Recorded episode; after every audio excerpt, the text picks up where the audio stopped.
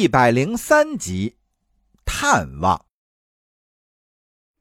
话说到了腊月二十三小年儿这天，沈万达和两个儿子已经从定州回到了府中。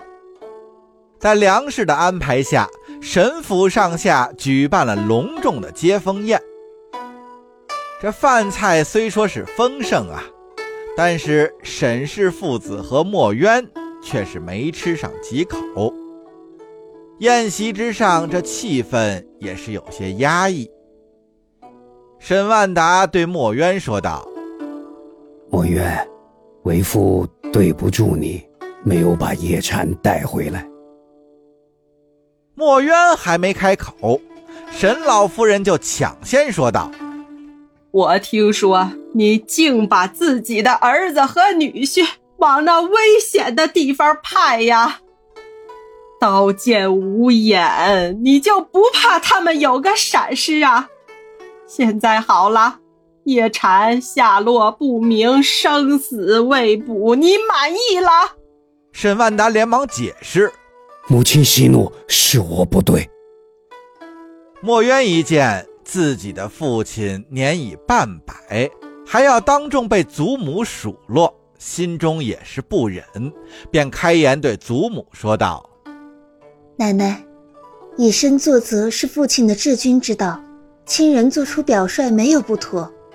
定州能坚守到最后，靠的就是父亲治军有方，我从没怪罪过父亲。”沈老太君听了墨渊如此一说，便对沈万达说：“亏得你有个懂事的闺女，今天。”我就不再说你了。沈万达低头言道：“母亲教训的是。”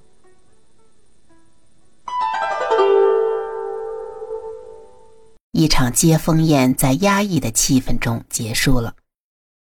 沈世礼和沈世仪来到墨渊的住处，坐在那里低头不语。明禅上了茶，两人也不动。墨渊道：“二哥、三哥。”你们怎么不说话？小妹，你骂我俩一顿吧，要不打一顿也行。墨渊忍不住笑道：“为什么？我俩把叶禅弄丢了。这事哪能怪你们呢？你们就把当天的事情讲给我听听就行了。”沈世礼开口道：“墨渊，有一件事，我想先问问你。有什么事，二哥只管问就行了。”那日分开的时候，叶禅告诉我说：“你俩的婚约是假的，是为了应付大娘的，这可是真的。”沈世仪在旁也点头道：“对，这事儿你先告诉我俩，我俩还打着赌呢。”墨渊的心莫名的紧了一下，但很快就恢复了正常。他缓缓说道：“你看我和叶禅的婚约哪里像假的？”于常人来看，首先你俩的家世就不般配；第二，以你的性格，你不应该爽快的答应与一个没见过几面的大夫定亲；第三，以我对叶禅的了解，只要你说出定亲的目的，他肯定会帮你的；第四，我相信，在当日那种情形之下，叶禅不会骗我的。沈世仪看着墨渊，等着他的回答。墨渊伸手拂去垂落腮旁的发丝，说道：“你所说的这些都只是你自己的想法，不是事实。事实是我们两家已经三媒六聘，立了婚约，也喝了定亲酒，整个青州城都知道这门婚事，他们都没觉得有假，二哥怎么能觉得有假了呢？”沈世礼虽知道墨渊这是狡辩，但一时也无法反驳。沈氏一道。怎么样，二哥，还是我说的对吧？叶禅是骗你的。这事现在已经无法说清了，是真是假，只在小妹的一念之间。她当真就是真，她说假就是假。墨渊微微一笑，道：“真的不能再真了。”沈世礼点头道：“真的就好，我也希望是真的。”沈世礼想了一下，又问。小妹，叶禅家里你是怎么交代的？我还没有告诉他们实情，只是说叶禅因为公事不能回来。这事恐怕瞒不住。从定州回来那么多人，叶禅的事肯定已经传开了，叶家应该已经有所耳闻了。我也知道瞒不住，但我不知道该如何告诉他们。我不想让他们把我当成不祥之人。这样吧，明天我们一起去，有些事应该当面说清楚的。墨渊点点头。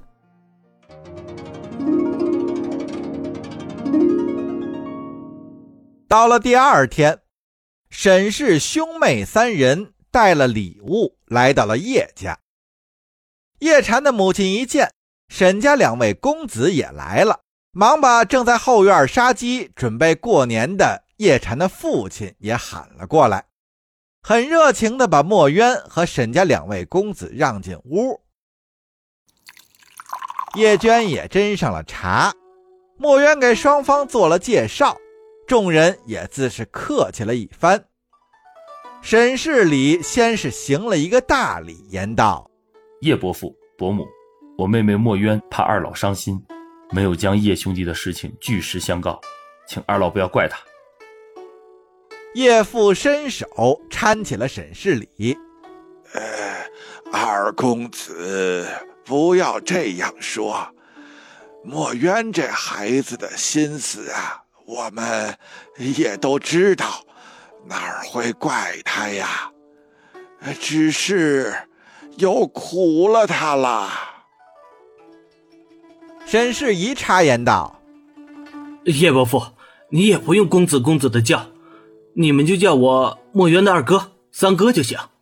在定州，我们和叶禅也是兄弟相称，而且叶禅也不止一次的救过我们俩，我们无以为报，很惭愧呀。”叶父摆了摆手：“ 墨渊他三哥。”你也不用这么说，打仗嘛，我们也都知道，这什么事情都会发生啊。也是不瞒你们两人啊，婵儿这孩子，连我这当爹的也是看不透啊。开始啊，在外面听他们说的那些事儿。我都不敢相信。沈世礼又是一拱手，言道：“叶兄弟比我们哥俩强太多了。我们此次前来，就是想当面来向二老赔罪的。待过完了年，往辽国的道路一通，我兄弟二人立刻到辽国寻找叶兄弟。以叶兄弟的身手，肯定没事的。”墨渊也说：“我也去。”叶母赶忙阻止。哎呦呦，墨渊啊，你你可不能去啊！听我的话，你就老实在家待着，婵儿肯定没事的，早晚都会回来的。叶父也说：“哎，是啊，是啊，呃，我们全家呀也合计过了，这事后那么多的契丹人。”都没有找到婵儿，也说明啊，婵儿她一定没有死，她肯定是在什么地方躲了起来。等他知道了这仗打完了，哎，也就该回来了。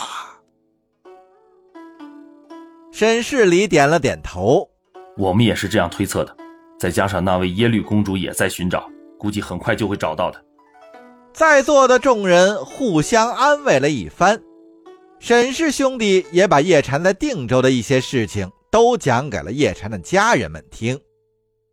当叶家人得知曾经那位专程来登门拜谢的女子竟然是契丹公主之时，一个个也都是吃惊不已。都没想到这一国的公主竟然能如此的随性。这一聊起天来，时间过得也是飞快，转眼呢就到了午时。叶家人这边是宰鸡杀鱼，强留墨渊兄妹在家里吃了午饭。午饭之后又聊了半个下午，这兄妹三人才告辞离开。在离开之时，墨渊和叶母又约定好，明天带着明蝉一起过来蒸过年的饽饽和糕点。叶母也是高兴的答应了下来。